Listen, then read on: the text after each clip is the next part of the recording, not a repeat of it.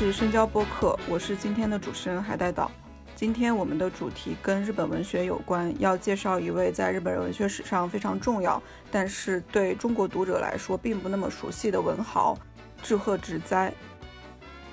刚才片头放的这首歌叫做《暗夜行路》，它和志贺直哉唯一的，也是他最有名的作品长篇小说《暗夜行路》同名。来自日本的一个爵士乐团，他们的具体信息我会放在播客的 note 里面，以供大家参阅。今天我们请到的嘉宾是出版品牌明世的主编以及日语编辑陈希颖，请陈希颖跟大家打个招呼吧。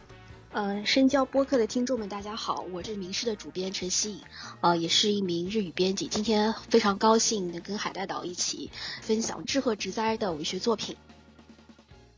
今天就是为什么要录志贺，也是有一个契机。今年出了明世推出了志贺的两本小说集，一本是短篇小说集《在成奇》，一本是中篇小说集《和解》。这两部都算是，是不是里面大部分篇目都是中，就首次中译啊？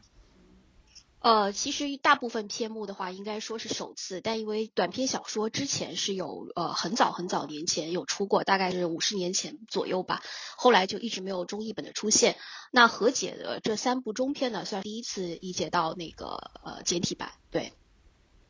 嗯，好，提到这个，就让我自己也意识到一个问题，就是我们读书的时候经常会提到说，志贺直哉是小说之神，呃，这个。就是名字的由来，我们待会儿也会提到，跟他的一个作品有关，包括像芥川龙之介也非常的喜爱他，呃，夏目漱石也很喜爱他，是一个很重要的人。但是就是好像我们没有看到特别多的，呃，就是中文世界对他的意见。嗯，你觉得是一个什么什么原因呢？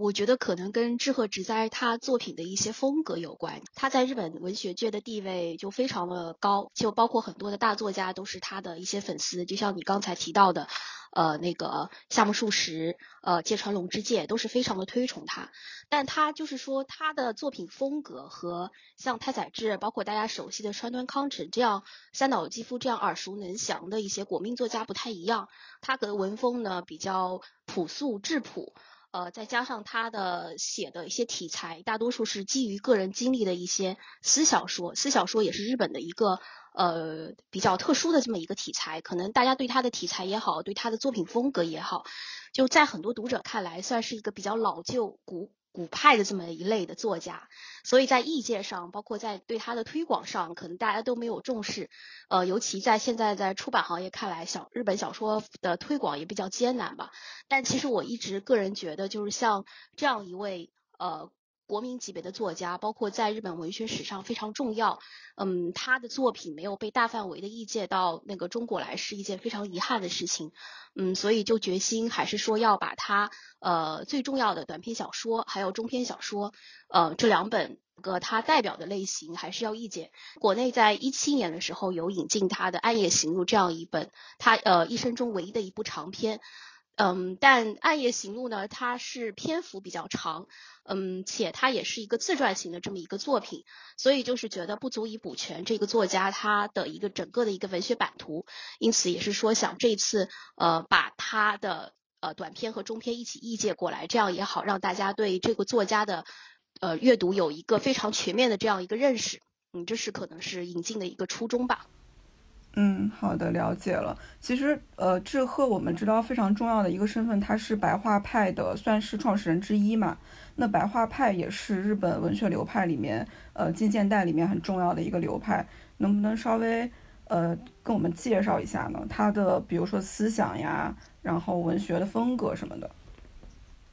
嗯，白话派它是在大正时期就诞生了一个日本文学非常重要的一个流派。那它的主要提倡的是一个呃理想主义、人道主义，包括反战的这样一个思想。嗯，它可能受到了一些呃西方思想的呃一些影响，包括提倡一个人人的自我意识、一个个性的一解放。嗯，他当时白话派的主要代表作家就是像那个志贺直哉，还有相对而言日本文学读者会比较熟悉的武者小路实笃、呃李建纯这样一些作家。嗯，白话派它当时不仅仅是包括这个文学，也包括其他的一些呃作品的创作，可以说它是一个非常重要的流派。那当然，知鹤直哉是其中一个比较呃呃非常重要的，也是一个代表性的一个作家。嗯嗯，就刚提到白话派，不仅是文学。呃，领域的一个流派，它其实在艺术方面也非常有非常大的影响力。像我们很熟悉的日本民艺的，呃，就是民艺这个词的创始人柳宗悦，他就是白话当时白话派的一个发起人之一。他跟那个志贺的关系也非常非常好。志贺在就多次在自传性的作品里面也会提到这个，他是用 Y 先生去代替柳宗悦嘛，会经常提到他。对，所以白话派是一个就是对近代以及战后的日本，就是现代思想。对国民教育教养这方面影响很大的一个流派，只是说，对可能国外的读者来说，他们的思想有点，呃，说难听一点是老派，就是没有那么的 drama，就是人们就不喜欢去了解他们。但是这个流派对于，因为它是在大正时期形成的嘛，大正作为就是短短只有十五年。但是他是一个，嗯，思想很开放，然后人们是很有理想主义，然后很喜欢去追求一种人的道德的高洁的这么一个流派是非常非常重要的，对，所以他就大正的氛围也跟昭和的氛围是不一样的，这也是为什么就是白话派在呃在当代吧没有被特别特别的重视，就是因为他追求的那种东西，反倒因为他太太纯粹吧，就跟跟人会有一些距离，我自己是这么感觉。嗯，它可能就昭和文学，它体现的风格会比较激烈一些，然后会，呃，从审美上来讲，也可能比较符合大家对文学、日本文学的一个先天的一个认识，呃，所以可能昭和文学在大家的眼中会跟大正文学形成一个比较鲜明的对比，嗯，可能也有这方面的一些原因。嗯，对，这边就就想起一个很好玩的事情，就讲到昭和文学跟大正文学的一个。呃，氛围上的差别就是最早知道知鹤直哉这个名字，其实是因为太宰治写那个，呃，如是我闻在里面，就是直接跟呃知鹤等于是开战对骂那样。然后那篇文章，其实那篇文章我第一次读的时候是很惊讶的，我觉得非常不像太宰平时说话的感觉，他是非常愤怒以及嗯很直接、很尖利。嗯，他平时是一种很阴柔，然后有些有些脆弱的那种人物形象嘛。但是在这篇随笔的里面，他就是感觉到他真的是，嗯，非常的激愤啊，而且是直接把志贺，直接把志贺直哉的名字给写出来，就是大骂志贺作为一个老权威怎么怎么样。然后，但是我后面了解到，其实是因为志贺先对他的这个小说进行了直接 就公开批评。没错，是其实这个太宰治他是应该是发表斜阳以后吧，就是说，呃，因为太宰治他不是那个东京人，他是从那个呃青森上京的这么一个。作家，所以他的那个就包括在斜阳里面用的一些敬语，而且他自己虽然也是贵族出身，但总归有乡下青年上京的那种那种自卑感。所以就是当像志贺只在批评他在那个斜阳里面使用的敬语就是不地道，或者说不像东京话，或者说不那么贵族，然后他的自尊心应该是受到了比较大的这么一个伤害，所以说他才会对文坛开炮的。其实他当时就是我自己的一个感觉来讲的话，他其实是像对川端也好，他对志贺也好。他都是，呃，很崇拜的，就是有那种文学文学新人去崇拜那种文学，比如说已经业已成名的那种大家的这么一个感觉。他其实内心是非常希望得到这一帮人的承认的，但他又特别傲娇，所以在被他们刺伤之后的话，他就是采取了这样一个如呃反击。因为如是我里其实也不止批评了像志贺嘛，他其实对文坛的一种大家的一个总体性的这么一个。呃，一个一个开炮是这样的一个感觉，嗯，其实他越是这样讲，其实他是越渴望得到这帮人的承认，这也是他性格上的一个一个一个一个比较好玩的地方，对，对，我们都知道太宰他非常渴望，呃，获得那个芥川呀、川端啊这些人的一些呃认可吧，结果就是好巧不巧，芥川又是呃以一种。就是高度承认的这种角度去评价了志贺的这个小说，所以可能这对太宰来说也是一种伤害吧。嗯，因为芥川他是在晚年的时候可以说是非常沉迷于就是志贺给他作品的一个冲击，他甚至就是觉得自己这一辈子的成就他抵不上志贺直在这一个人。啊，他说他原话是那样讲的，他说他呃说志贺直哉的艺术是天衣无缝的，他说他只有在看到他时才会感到无法呼吸，呃，我这一辈子的工作只抵不上知鹤直哉这一个人，他对他说可以说是非常内心是一个非常赞赏型的、崇拜型的，就把他奉为神的这么一个呃一人，而且他最他呃揭穿自己就是晚期的一些小说，呃很多名作其实也是仿照那个。模仿那个知和直哉的去写的，他欣赏的那类作品，就像那个知和直哉呃的《篝火》这一篇，然后揭穿他会讲他是小说中的小说，呃，像《篝火》《真鹤》，我们这个这个短篇小说里面也有收录的这两篇，他说是完全是最纯粹的接近于诗的这样一个小说，他觉得是他自己能够达到的这样一个小说最高的一个境界。嗯，对的。这也跟志贺他自己写作的风格有非常大的关系。待会儿我们会更详细的讲到他的作品以及他的行文风格吧。这里我还想再说一下，就是志贺，嗯，他的地位不是就是我们这样子空口说，像他在那个呃，他的文体是很有特色的，所以他在那个日本的呃小学以及初中课本里面也有收录他的作品嘛。像《暗夜行路》，他的地位已经。到达说，很多人觉得这这一篇小说是应该被全文背诵的。我们听起来觉得很夸张，也是长篇小说。但是，呃，有就是有作者是这样去形容这篇小说的。包括小津暗郎也非常非常的喜爱他，在他就是嗯，小金就是他经常被诟病到一个他有参战的问题嘛。其实他在战战场上，他唯一带的一本小说就是《暗夜行路》。呃，两个人之后在在战后也是关系非常好，有很好的私交。对，就是小金，他非常推崇那个《爱夜行路》，然后小呃志贺也一直是小金最喜欢的这么一个呃日本作家，呃，然后包括像那个呃。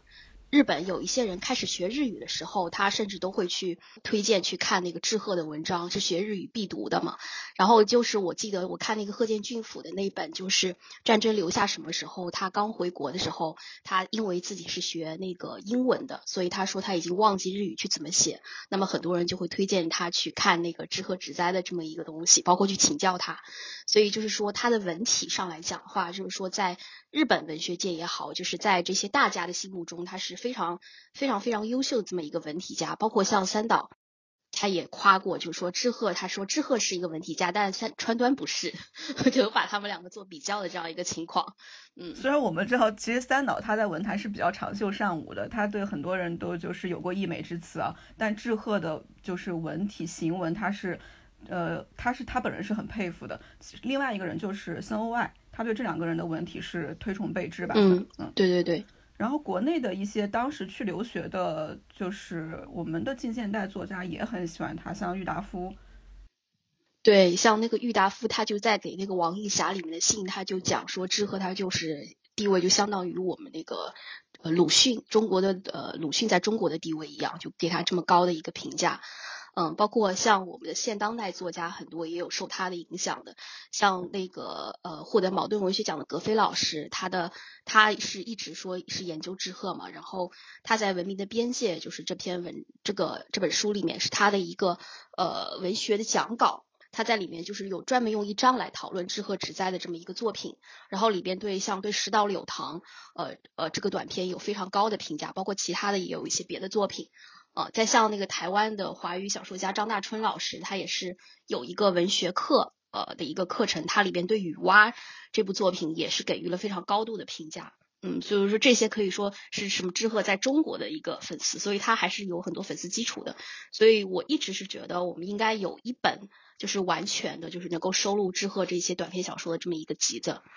像张大春老师的这个文学课，他是在 Radio 上去。呃，跟读者讲小说嘛，在 B 站是可以，刚好可以搜到雨蛙这一篇，我也听了一下，讲的讲的很有趣。因为雨蛙也是一个对我觉得对志贺本人来说也是个比较特别的作品，待会儿我们可以具体说一下。呃，最近因为出了这个集子，我注意到一个对我来说挺有趣的信息，就是我可能高中的时候读春树的小说嘛，呃，不可不知道就是听众们就是知不知道春树，就是他是。嗯，当时非挺先锋的一个小说家，然后他就是出了这个呃在晨起之后，他还有转发在豆瓣说他自己很喜欢，他还模仿在晨起对对写了在威尼斯这篇，就我就特别惊讶，就是如果不是这个契机的话，我可能完全不会把他们两个的风格就是联系到一起，因为就太不一样了。但是就是志贺他可能对对小说的一些嗯探索什么的，是就是还是一直在影响人吧，就我觉得很有意思。他使用的一种无技巧的技巧，就是说可能太平易了，就是初初读的话，大家可能就是觉得没有多少信息量，但其实可能这正是很多人所追求的一种境界吧，我觉得。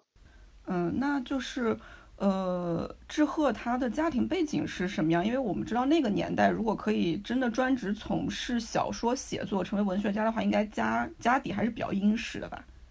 对他应该说是出生于一个非常富裕的资产阶级家庭嘛，因为他的祖父他是武士出身，然后父亲是银行家，然后他小时候也是呃作为长子，因为他上面有一个哥哥是去世了，然后他是作为长子，就是也是作为家庭继承人被培养长大的，所以一直以来的话，他应该就是说跟父亲，大家也知道比较有名的就是他跟父亲之间的一个矛盾，也是贯穿了他作品。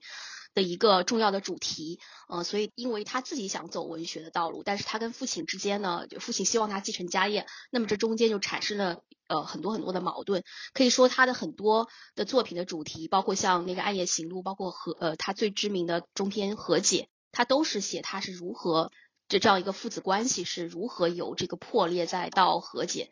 呃，这样一个过程。嗯，他从小也是由祖母带大的吧？因为我记得他母亲很早就，他生母很早就病逝了，这个也成为他很多篇短篇小说的主题。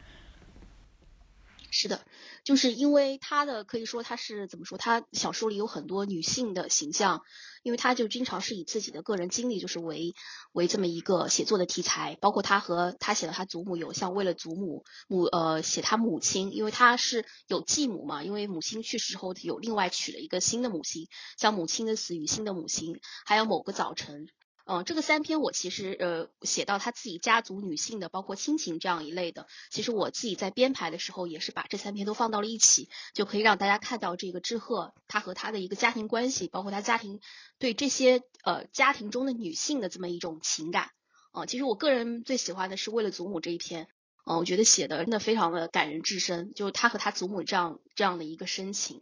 呃，包括就是它里面也有很多像虚实结合的这么一个部分。呃，我自己因为也是可能也有老人带大嘛，所以我还是非常有体会的。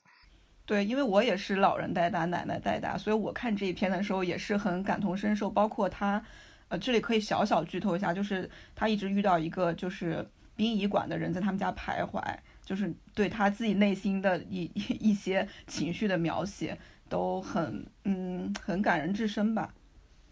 是的，就是他讲那个殡仪馆的那个。他嗯的这个，其实他其实呃之前，因为我在日本的时候也是老师是研究志贺直在的一个权威嘛，所以我们的一些研究会上会对他的作品讨论的比较多，其中就讲到这个殡仪馆的这个人，呃，他是用了一些虚实结合的身份，那这个人是否真的存在，只是因为志贺心里面的一个一种梦魇，包括他就是说里面讲到很多梦境里边虚实结合的这个部分是非常值得探讨的。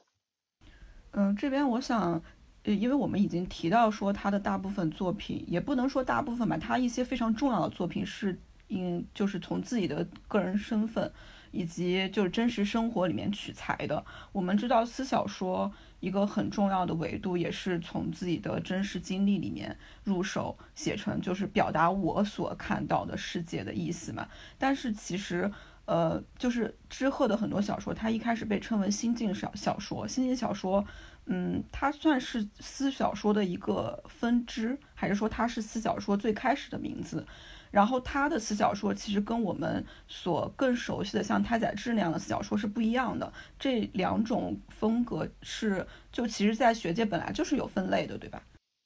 嗯，对，根据那个谭一雄的一个。呃，分类，它是把私小说分为破灭型和调和型，而调和型的这个私小说就是我们所知道志贺创作的这种新晋小说，因为新晋小说的代表作在日本就是志贺直哉的《再晨起》这一类的。然后你像那个破灭型的一些私小说作家，就像呃太宰治，然后那个呃，包括跟他一起呃位于无赖派的，像那个坂口坂口安吾，然后这之前做支柱这种的作家，他破灭型的，包括有一个最近有一个非常有名的一个呃日本的私小说作家叫西村贤太，他也是最近去世的的苦役列车。呃，在零七年获得芥川奖，也是一个破灭型的这么一个思小说家。那其实他们虽然他们都以自己的这样一个个人经历为写作的题材，但是他们的风格也好，他们的取向也好，完是完全不一样的两个极端。嗯，这个我觉得也是非常有意思的一个地方，就是因为我之前在那呃网络上查那个关于破灭型和调和型的区别的时候，就有一个人他非常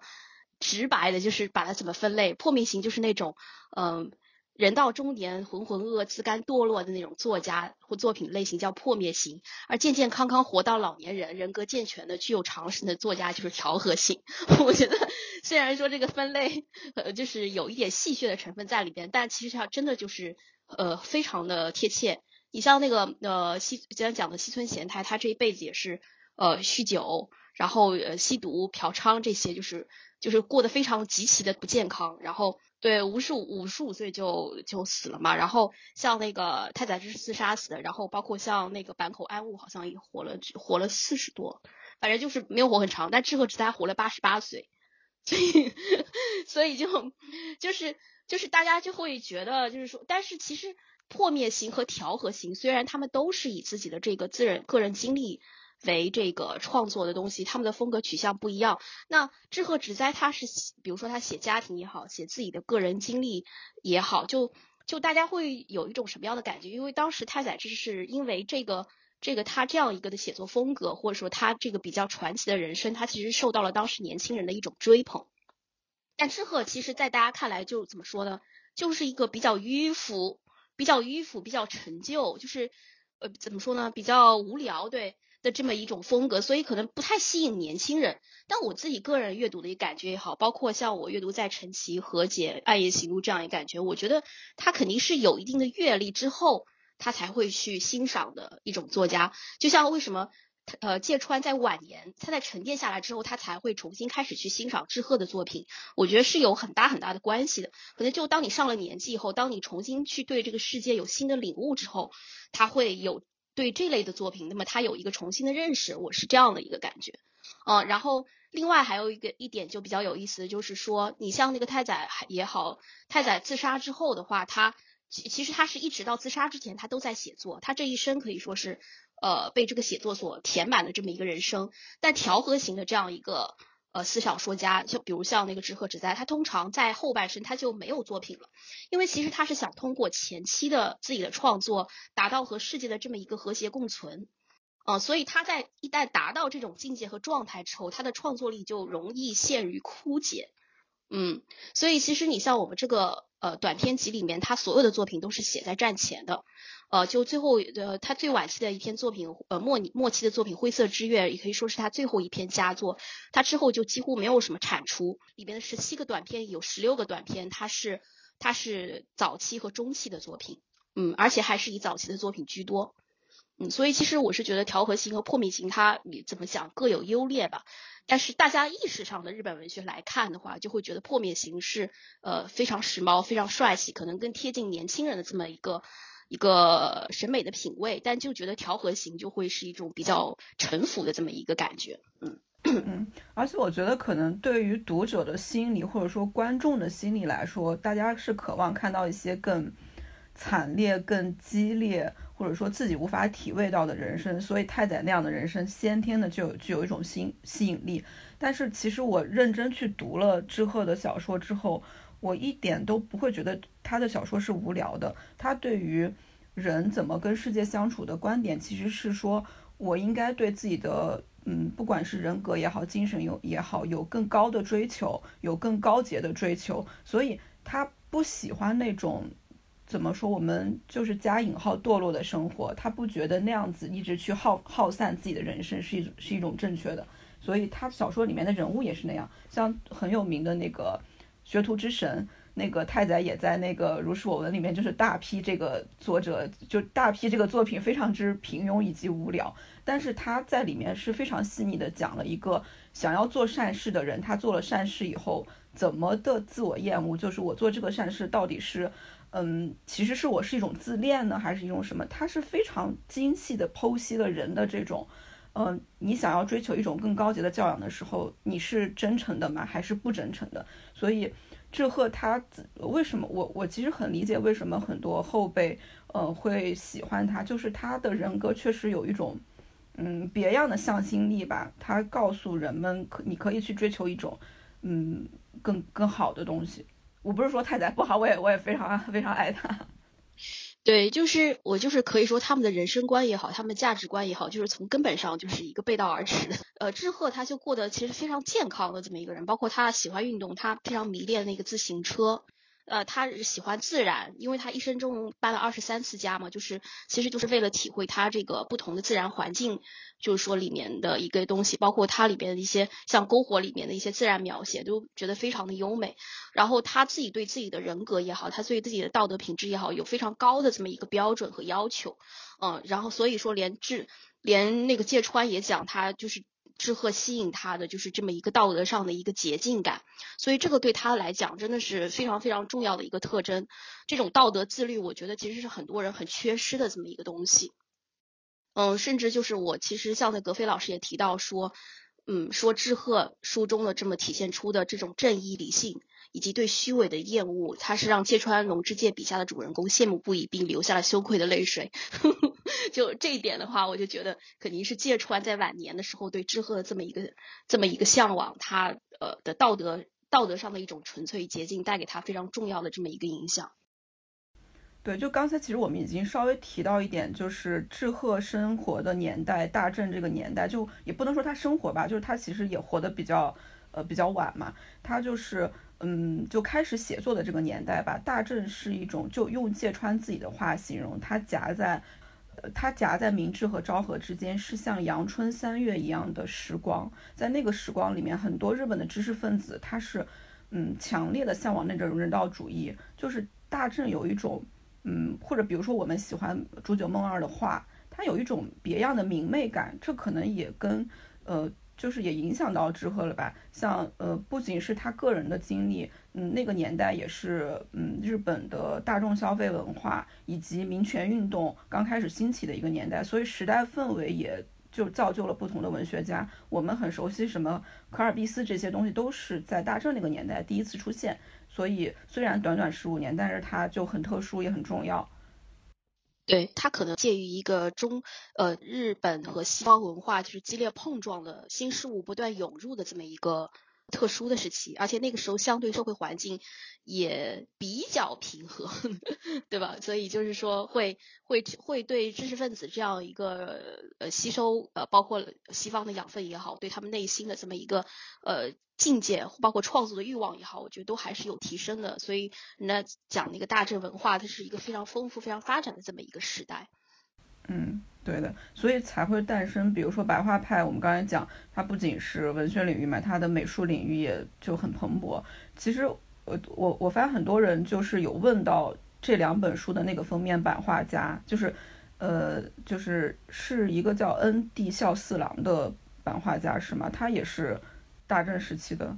作者吗？对对对，他也是大正时期日本一个比较著名的一个版画家，但但就是我在我查资料的过程中，我发现他并不是一个就是特别知名的这么一个人，他可能也涉及到一些书籍装帧。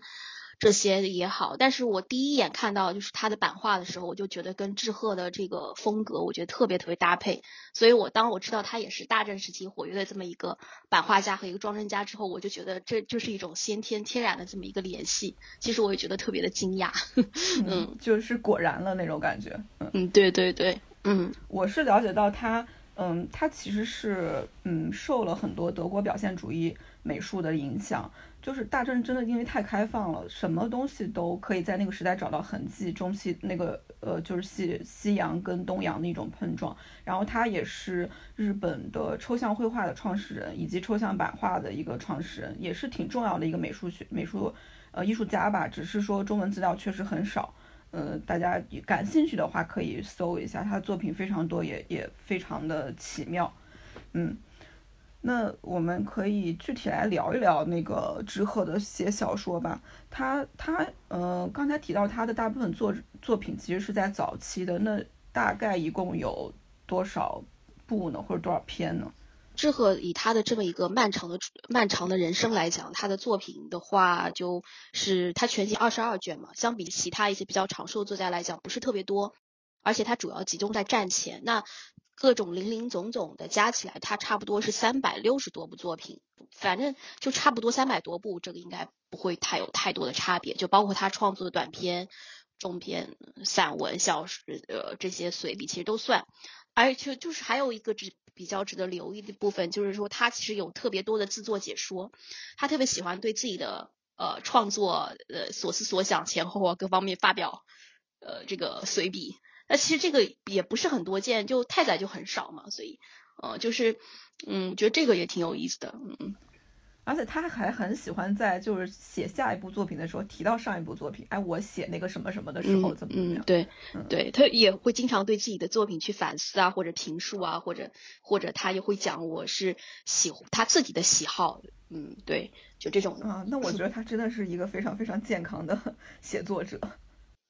对他是一个一个我觉得一个非常健康，然后高度自律的，然后非常道道德感非常强烈，然后这么的一个。但他的自我意识其实也很强，他就经常会呃，就是大家也讲他甚至是自我意识过剩，甚至会有人去批评他这一点。那我觉得他其实也是一个人格比较强大的人，因为我觉得人格比较强大的人才会一直反复回去看自己的作品。我根本不想去看我自己发过什么东西。对对，确实是这样。嗯，就是他自己强大或者说被别人欣赏的地方，其实也是很多人诟病他的地方。包括像呃战后他地位也好，他的评价也好，其实在文学界是有所下降的。就大家虽然觉得他是一个重要的作家，可是相比较而言，他可能没有战后，比如像三岛由纪夫，呃战前的，比如呃呃很多的一些国民级别的一些三木树是他们那样的人重要。啊，就是大家也在分析是什么样的一个原因，像那个包括那个加藤周一，一个日本著名的一个呃文艺评论家，也是批评说，呃，他的视野过于狭窄，他的这个呃自我意识过强，他关心的东西，他写作的东西，他不具备这么社会社呃不具备社会的这么一个视野。嗯，其实这些对他的批评，就是讲他其实是我个人觉得是有失偏颇的。嗯，因为其实作为一个。出生于这么一个富裕家庭的，我们以前可以讲就是资产阶级家庭这么一个人，他是在他作品里反映的很多很多的东西，都是对下层人的一些痛苦，包括跟他不同阶级层的人的一些同情，啊，包括他自己对日本当时的一个社会事项，在战争下的一个社会事项，他也是有所关注和反思的。呃，其实像那个，日本大多数的作家，他出身都是比较好的，像大家知道的，像呃那个太宰。古奇他们，但包括像志贺，但也有一些比较不太好的，出生于一些无产阶级。但因为那时候无产阶级文学很流行嘛，像小林多希尔他们那帮人啊，其实志贺他也是因为那时候无产阶级思想啊、共产主义思想这些是影响了很多很多人，包括像太宰的是那个年轻的时候也参加过这类的活动，其实也影响了像志贺他们这些人，包括像那个志贺他跟之所以跟他父亲。产生裂痕是因为他年轻的时候要去采访铜山矿毒事件，因为在我们这个小说里面也反复提到说这个，就是因为当时看到那些矿工的受的苦，他觉得要亲临现场去去采访那些人，所以包括他在小说里写了很多很多就是这样类似的一些内容，所以我觉得他对社会也好，对下层人的痛苦也好，他是有所观察和有所体悟的，所以讲他说他视野过于狭窄这一点，我觉得对他来讲并不是一件很公平的这么一个评价，嗯。讲到刚才那个矿难事件，可以稍微补充一下，为什么他这算是他跟他父亲第一次比较大的冲突？他父亲为什么会跟他产生冲突？也是因为他父亲的身份必然是跟这些掌握了嗯生产资本呀，或者说是权力、金钱的人士有。直接或者间接的关系的，他的父亲不希望自己的儿子去站在自己的对立面，甚至于站在自己的合作伙伴的对立面。但是志贺就是当时是很激动，他很想去。最后的解决方式好像是他的祖母跟母亲帮他寄了一些东西给当时矿难的受害者，他自己本人没有没有过去。但是这对于一个，呃，对，而且志贺当时有一个很那个很重要的老师是那个内村健三，他是一个基督徒，所以这种。基督徒他先天的那种对于道德的追求，也一直让他，因为这个事情就是对智慧来说就变成了一种心结吧，就是他没有没有去做成这个事情，他也有一种嗯自自我道德上的一种过分的嗯纠纠结，嗯。对，就是可以这么说。但像他那个小林多希尔，他也和呃之后他的关系比较好，是比较欣赏之后的。其实我是觉得他们可以说是完全不同的这么一个风格和这呃一个代表不同 文学，就是所以我是觉得，如果是讲他说什么呃有很多人评价他是什么公子哥的玩笑这样的一种东西，我觉得对志贺来讲我是挺不公平的。那就是这次出的这几个里面，你有自己特别喜欢的篇目吗？什么的可以。跟我们就是重点推荐一下，或者说给他的小说分个类什么的。其实就是很多人大家对志贺直哉这个作家的感觉，和还是觉得他是一个私小说家，因为主要他比较有名的像那个呃和解呃，包括那个暗夜行路这种中中篇长篇来讲，他写的都是个人经历，而且他自己也说他的这个事情百分之百分之八十以上吧。我们不能讲百分之百，他毕竟是小说嘛，百八十以上可能都是真基于真实的这一些事件，包括甚至包括一些细节，包括一些人物等等等等。就很多人觉得他是一个私小说家，就觉得他以个人经历为题材，可能就是不是很有趣，不是很能吸引到人。那其实他的短篇小说其实就完全就不是这样。所以为什么要出一个短篇的集子的一个初衷，也是想让大家看一下，就是志贺他不仅仅是一个私小说家，他也是一个很好的一个本格小说家。就本格小说就是指自己，就是区别于私小说的。私小说是以个人经历为主，本格小说可能就是你虚构的，就完全这么一个创作的东西。啊，本格就是我们也经常说什么本格推理，本格其实就是真正的地道的那种意思。所以他就这个小说，就是他是作为一个用这个文字吃饭的人，他是一个就真正的小说家的那种感觉。就本格小说，就是他的本格小说其实也写的就是非常的好，像他呃受到非常好评的那个《犯的犯罪》。呃，是讲应应该大家应该多可能都知道这个故事是讲一个呃华人的一个杂技师，就是在呃表演中，他可能不知道是有意还是无意的杀死了自己的妻子。那么他对这个这个里面其实最重要重要的是一个法庭和几个证人，包括和这个呃。犯的这么一个对话的形式展开的，然后当然他最后的结尾我也不剧透了，就是说应该说是比较令人震惊的，就是这样呃读下来的话会觉得这是一部进展和也好节奏也好就非常棒的这么一篇呃心理小说，就包括他另外像那个剃刀呃混乱的头脑这两部是没有收录在我们这个集子里的，也是可以讲也是这一种类型的心理小说的一个佳作。嗯，那包括像他我改编成战前改编成电影的，就是比较有名的一本一部那个也是他唯一的一部历史小说《是西利泰》，啊，它里边的情节性是最强的。嗯，是那个一单万作改成了电影，而且还收进应该是讯报两百家吧，还是一百家，很有名的一个作品。嗯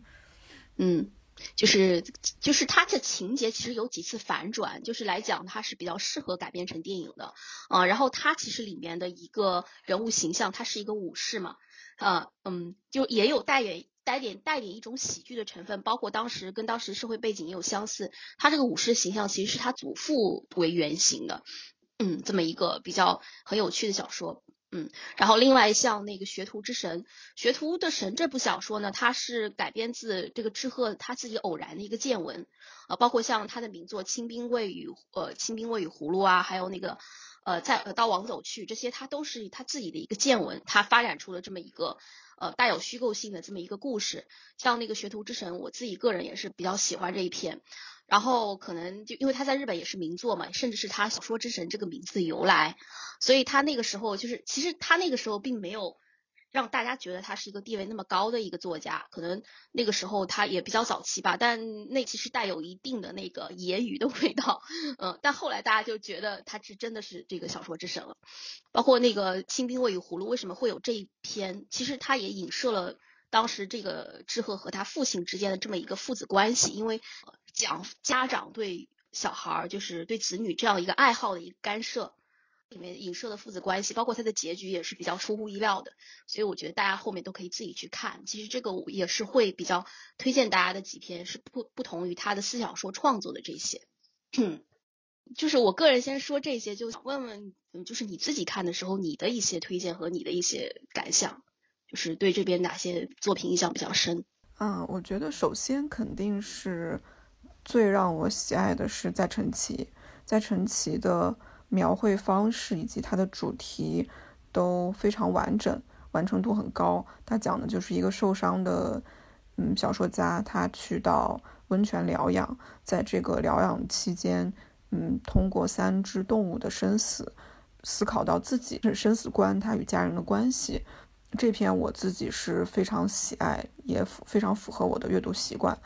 呃，另一个观感其实让我觉得挺意外的，就是我发现他对女性，他对女性群体其实是非常的呃关注的，而且他描绘的女性嗯群体的形象是比较多元，也比较多样。这在当时来说，嗯，其实不是很多见。具体说来，就是对下面这几篇会比较有印象深刻。第一篇就是到王走去，他写了他在或就是一个旅途中，呃，偶尔碰到的一个嗯比较辛劳的这么一个女性形象吧，嗯，然后写了就很短的一篇一篇故事，然后紧接着他又写了好几个女性形象，包括刚才我们提到的名作《雨蛙》，他讲的是一个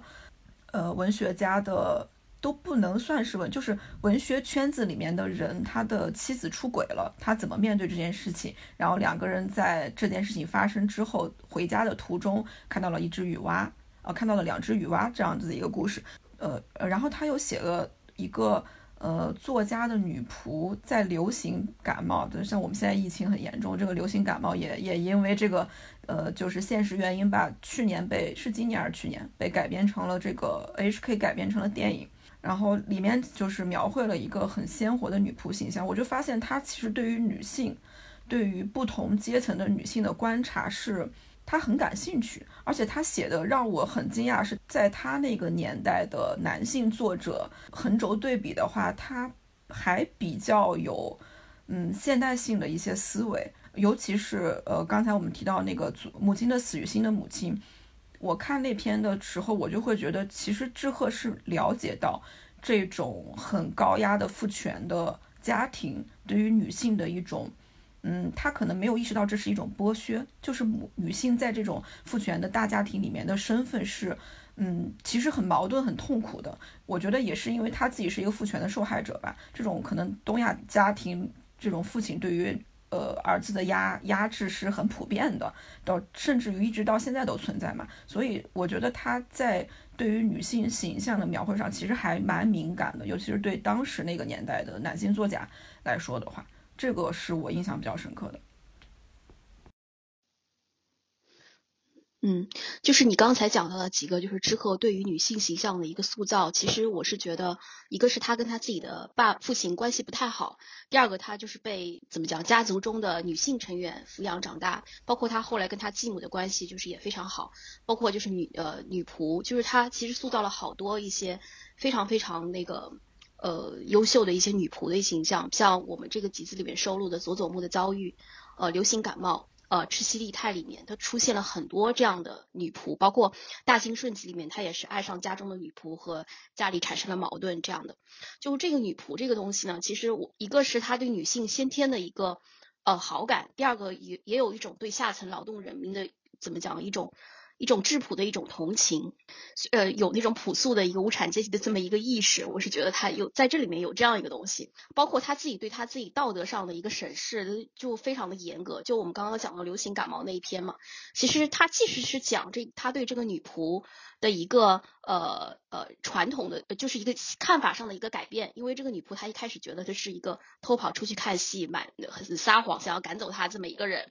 对，但后来他就是他其实是通过对自己自己个人的一个反思，就是转变了这样一个态度。就她原来就是一个非常优秀的这么一个女性，其实她也有一种对自我的一个反省，包括一种反思一种东西。其实我觉得这在男作家里十分十分难得，我就几乎没有 没有怎么去。尤其是那个那个年代，又是这种出身的男男作者，我觉得是很少。尤其像佐佐佐木的遭遇这一篇里面，他其实很有趣的写了男性跟女性在就是追寻爱情这个事情上面的一种嗯很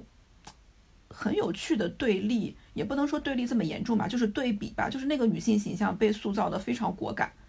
但是佐佐木呢，就是反反倒会让你觉得这就是很很很黏腻，并没有女性那么勇敢。我觉得也也这个跟他肯定跟他对自己道德的那种追求是很相关的。嗯。对他其实其实我觉得有意的矮化这个这个男性，就就是在男性这个作家里，其实确实是比较难得。就是就是大家日本的话会讲，就是说他是受到托尔斯泰比较强烈的一个影响。就是大家可以看，就是托尔斯泰的《复活》这个呃小说的情节，它和这个佐佐木的遭遇也好，包括和大金顺吉也好，其实是有一定的关联性的。嗯，但是就是芥川他也讲了一点，就是他因为托尔斯泰也是。呃，志贺非常喜欢的作家嘛，但他，但是他这个这个芥川也讲过，但是他比托尔斯在讲对现实的描摹可以说是更加的细致，嗯，他有这样评价过他。呃，那这个是短篇的部分，那呃中篇和解其实都是围绕着一个主题，就是他跟父亲的关系，对吧？对对，嗯，呃，但是第三篇我自己是最喜欢第三篇，就是他是以弟弟的视角。写了哥哥跟父亲的关系，而且他的这篇的结局跟和解是不一样的，就是等于这个哥哥，嗯，我就不剧透了，就是，嗯，反倒，嗯，给了一种，嗯，新鲜感吧，就是比他之前写他跟父亲的关系的这个剧情来说，嗯，就是一说到那个刚刚讲到你讲的和解三部曲里面，其实我个人来讲，我还是最喜欢和解。呃，因为我自己有一个感觉，就是和解这一篇，它其实是一气呵成的一个作品。就是他其实虽然呃，就是说一个一个男人和他姐姐的死，他这个他是在从另外一个弟弟的角度来去看待说父子关系的为什的一个原因，包括补充了父子关系为什么当时会决裂的这些细节。从一个弟弟的角度来讲，但他其实里面的细节过多和过于冗长的话，就会导致阅读体验上的话，我不觉得像没有觉得像和解来的那么就是畅快。所以我可能就是志贺他自己也说嘛，因为和解是他非常满意的作品，就是他是在一个呃十五天内就是一气呵成的写作的一个中篇。嗯，一个男人和他姐姐的死是他为了要补充说，就觉得可能在和解里没有写到的他和父亲关系的这这些细节，所以他在在在写了一个男人和他姐姐的死。这个它里面虚构的成分其实是比较多的，就和解几乎来讲，它是一个就是完全是现实中跟现实对应的这么一个。一篇中篇小说，嗯，然后我看到也有人说，其实和解跟《暗夜行路》有很多重复的地方，对，嗯，对，嗯，《暗夜行路》它比较特殊的一点是，它用了十六年到十七年的时间才完成，嗯，那其实也不是十七十七年一直在写，对，中间因为战争吧，是断了，对，九年断了九年，对，连载期都后来才慢慢就把它补上去，嗯。就是他的呃，因为《暗夜行路》它是讲的是一个主人公叫时任千作嘛，是一这其实也是一个日本文学史上一非常经典的这么一个形象。他其实他的个人经历和这个作者本人的经历就是非常的相似，大家可以就几乎是说等同于作者本人了。他他里面发生的一些事情啊，包括呃一些主要的一个时间线也好，它其实。呃，跟和解以及包括和大庆顺吉等等，它是有非常多的相似的地方的，重复的部分的。就和解在里面讲到，比如说小孩去世啊，或者那些事情的脉络，几乎就和《暗夜行路》里面其实是差不多的。所以，所以其实有很多，因为《暗夜行路》之前出版过嘛，所以大家读了《暗夜行路》人再来读和解的话，就会觉得没有那么精彩。就我觉得我个人角度，我是可以理解这一点的，就觉得比较重复，对，嗯。和解的话，我其实我个人还是比较会推荐去读和解，嗯，因为我觉得和解的情节来讲和节奏来讲，包括它语言叙述来讲，我觉得比暗夜行路会让我读感上会舒服不少，对。嗯，我觉得和解会有一种更紧凑的感觉吧。对对对，嗯，而且毕竟是中篇嘛。是的，就是大家其实大家会觉得他是在不停的用不同的语言、不同的题材去重复讲他一件事情，就会觉得对他这种的比较不是很耐烦。但其实我个人觉得，觉得这只是一个呃，只是他他其实自己个人来讲的话，他也是不同时期、不同的呃想法阶段的一个作品。可能在他自己看来，他并不这么认为是重复的。嗯嗯，也就是跟我们刚才说的调和型的这个。这个写作态度也有关吧。我刚刚突然想到一个事，因为想讲到这个他的，呃，就是他的大女儿，嗯，很好像是出生不到一个月就夭折了，是吗？嗯，对。的这个事情，我就想起他的妻子是舞者小路十都的妹妹，是吧？对，嗯。嗯，然后这个让我想到，其实《雨蛙》这篇小说，它不仅是在讲一个妻子出轨的人，他对妻子出轨这件事情的看法，他其实很微妙的讲到了他对文坛，他对嗯文人之间的很多关系的一种微妙的不是微妙的批评，因为在这个小说的怎么大家去看吧，就是这个一剧透就就不好就不好玩了，嗯嗯。其实我知道你呃你想要表达的意思，就是大家肯定也了解过很多什么呃文坛八卦或者包括日本文学呃呃文学家之间的这样一些事情，等等等等等等，就是他可能也当时影射这样一个文坛的氛围。但其实我们把雨蛙和这个呃犯的犯罪，如果把这两篇对妻子出轨的丈夫的一个不同的反应对照起来阅读的话，其实是一个非常有意思的一件事情。其实其实这个男主人公的纠结跟作者本人的纠结，我们几乎一个可以看成是一样的。其实他写到妻子出轨这件事情，他呃不止一《暗夜行路》里边其实也有嘛，然后他这个呃《犯罪犯罪》里面有，然后《雨蛙》里面也有。就是但是主人公对呃妻子出轨的态度，《犯罪犯罪》里面是痛苦，但是《雨蛙》里面他是一种兴奋，他甚至会觉得妻子就是比以前可爱了不少，就就会有一种非常微妙和这样对照的东西在里面。嗯，就是我个人会觉得这。这个就是一件一件比较有意思的事情，我觉得各位读者也可以在呃阅读这两篇文章之后，自己可以有一个呃分析或者一个想法。对对，所以这个短篇集我真的觉得是很有意思。嗯，包括芥川自己很喜欢的那一篇《篝火》，大家读进去的时候就就能体会到他所谓那种所谓纯粹的小说、本格小说的那种嗯行文的感觉吧。因因为芥川自己他其实写其实他写不出来那种芥川把芥呃志贺的小说称之为没有情节的小说，不像小说的小说，散文化的小说。他说这种小说是无限接近于诗的。他自己其实觉得他没有情节，他是一个缺点。但是到了志贺这里不是，他说就是像像说篝火、真鹤这样的小说就是无限接近于诗歌的，他就是没有办法去做到的这些。嗯，那我们今天时间也差不多了。嗯，你最后再分享一下你最初策划这个选题的时候的那种初衷吧，或者说为什么想把，为什么现在要去读志贺直哉？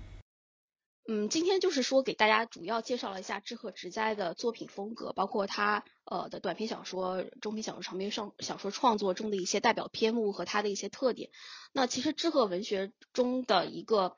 呃非常重要的主题，就是说他。呃，和包括我们呃，今天为什么要读志贺这个问题，我觉得，嗯，我想用一个那个葛飞老师他在他的文章里面就写到，嗯，他志贺文学中最重要的主题，他说是个人意识与社会现实的梳理与格斗，以及个人情感与理性割裂所造成的精神痛苦。其实这个议题是，我觉得是不管在哪个社会也好，我觉得它是一直存在的，嗯，但是志贺他和呃，太宰治包括那那一批，就是说破灭型的作家，他对待周遭世界的态度是完全不一样的。就之贺，他对周遭世界拥有无限完美的信心，嗯，他企图通过生活的自律和意志的决断，以及道德的勇气来维护他世界的完整、公正和秩序。就我是觉得之贺这样的人，所以说会在这个我们现在这个社会会非常非常的呃稀缺。因为我们因为我们在面对这个世界和分裂的时候所采取的，很多人就比如说他会有呃嗯，就也暗合了我们当下某些社会环境，他很多人就会很嗯怎么说呢？个人就会处于一个比较崩溃、比较颓废、比较溃败的这个时候。那么我们怎么通过自身的这么一个调节，去和这个世界达到一个和平？那么他讲说，正是要保持身心的这么一个平衡，保持身心平衡，正是知鹤直哉的一个座右铭。而知鹤直哉他全部作品显示的就是，呃，主人公的个人自我意识与外部世界的裂隙而付出的这么一个艰辛的努力。我觉得在我们这个现在这个大大环境来讲，在这个呃情况下来说，我觉得这种对抗肯定是显得有点迂腐，甚至是不时髦的。但他正是在这个无限分裂和充满危机的这么一个世界中，我觉得他就是一种面对自我的无上的勇气。嗯，这是我个人的一个想法，所以我觉得大家也可以去通过他的作阅读他的作品，呃，来获得这样的勇气吧。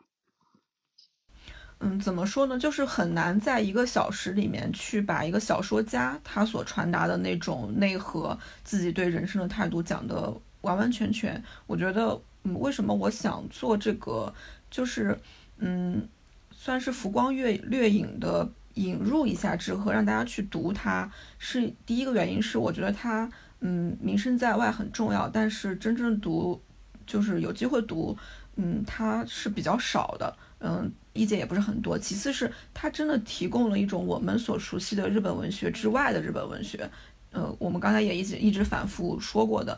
嗯，然后读他的这个短篇集，也确实给了我一些嗯清爽的感觉。如果读者有时间有兴趣的话，是可以自己去体会这种东西。可能这个是不是说我们提供一些信息啊，这些是可以去替代的。就小说这个东西，还是得还是得读吧，嗯。嗯，对，我觉得我们做的就是是一个引导的一个一个部分。其实大家还是要自己去看，对，才能对他的的作品有所体会啊。因为这真的是一个，嗯，可以说非常值得阅读，以及不同于以往的，呃，日本文学的这么日本文学作家的这么一种作家，对。嗯，那就我们今天就短短一个节目就到这边吧，跟大家。然后对，如果我呃，如果大家对这个书感兴趣呢，参与那个深交的豆瓣以及微博的转发，是可以有机会得到这本书的赠书的。嗯，希望大家能踊跃的去参加，有机会的话也可以嗯推荐推荐喜欢日本文学的朋友，包括可能以前没有接触志和作品的朋友来一起阅读。这个非常特别的一个日本作家。呃，我们的片尾正在放的这首歌，刚好是《流行感冒》这部 NHK 的电视电影的配乐《清水净晃》的很有名的一张专辑《爱山子》中的一首歌。他也是日本非常重要的一名爵士乐以及前卫音乐的创作人。如果大家感兴趣的话，也可以去搜这张专辑。嗯。那就今天就到这边吧，谢谢蜥蜴，嗯，也谢谢海带岛，嗯，那我们今天就到这边。